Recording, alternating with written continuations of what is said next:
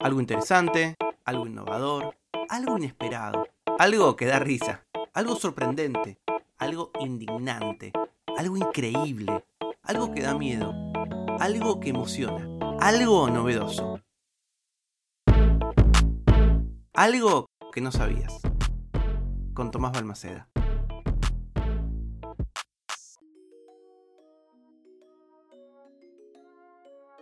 Escribe Simón Stolzov, un periodista de San Francisco. Para los estadounidenses, ¿a qué te dedicas? Es a menudo la primera pregunta que hacemos cuando conocemos a alguien.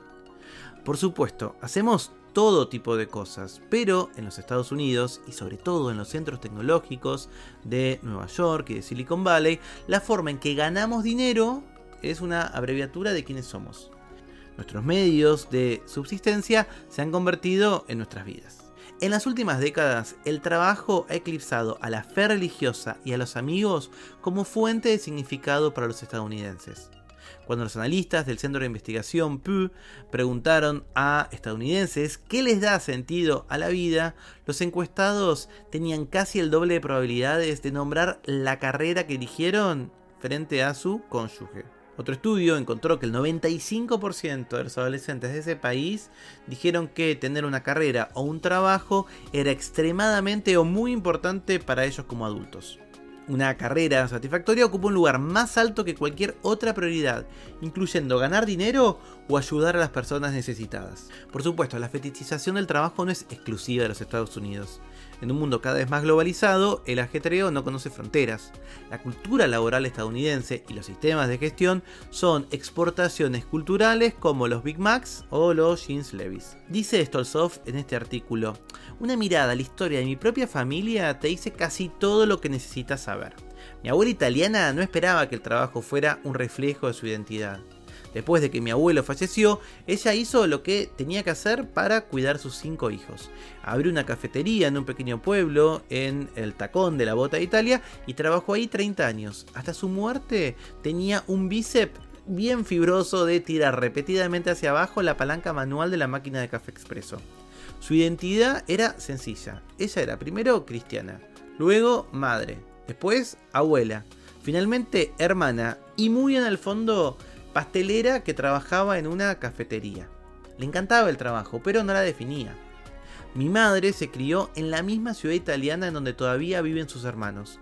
Si hubiera seguido su camino prescrito, hubiera ido a la universidad local, habría comprado una casa a poca distancia de la casa en donde nació y se habría unido al resto de la familia para tomar aperitivos todas las tardes.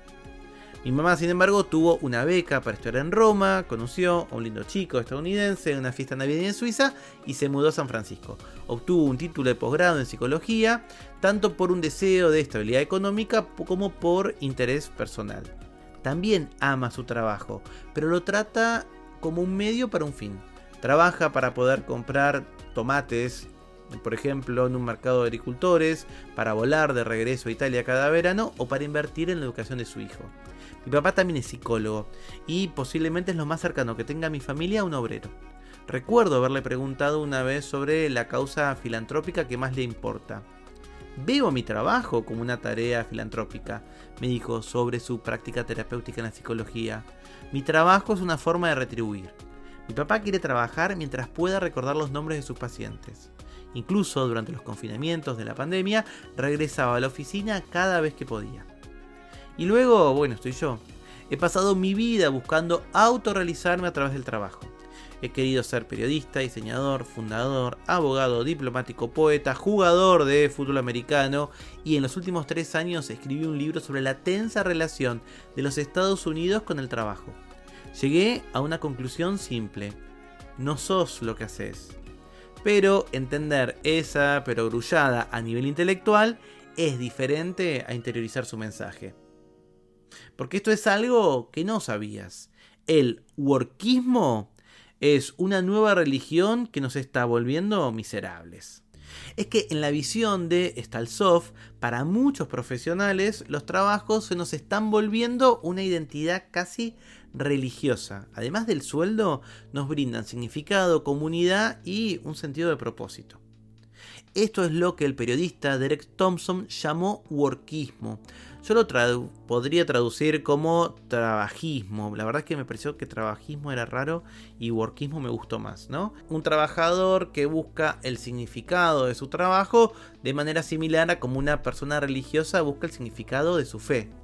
El workismo es más pronunciado entre empresarios, quienes a menudo entrelazan su autoestima con sus logros profesionales. Según Thompson, el fenómeno del workismo es relativamente nuevo. A lo largo del siglo XX el trabajo evolucionó de una tarea a un estatus y luego a un medio de autorrealización. Dice Stolzov en este libro que ha pensado mucho en esto a la hora de justamente investigar.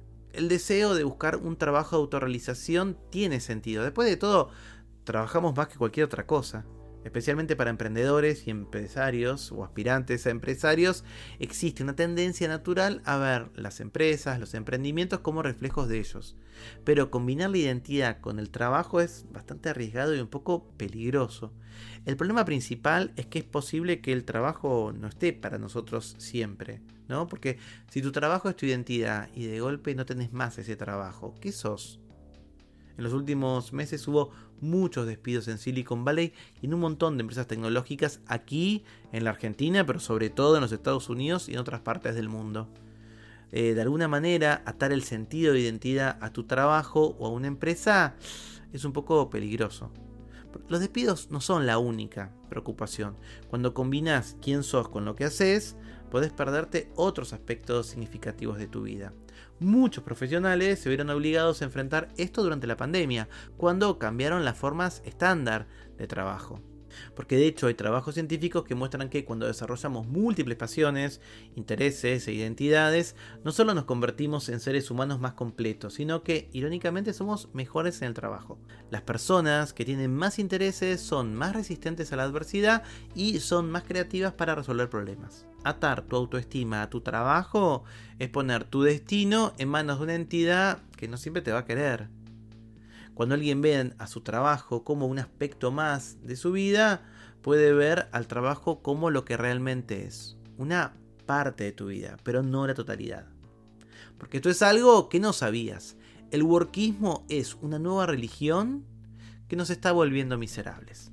Para hacer este episodio estuve primero leyendo un artículo de Simón Stolzov, que es este periodista y diseñador de San Francisco.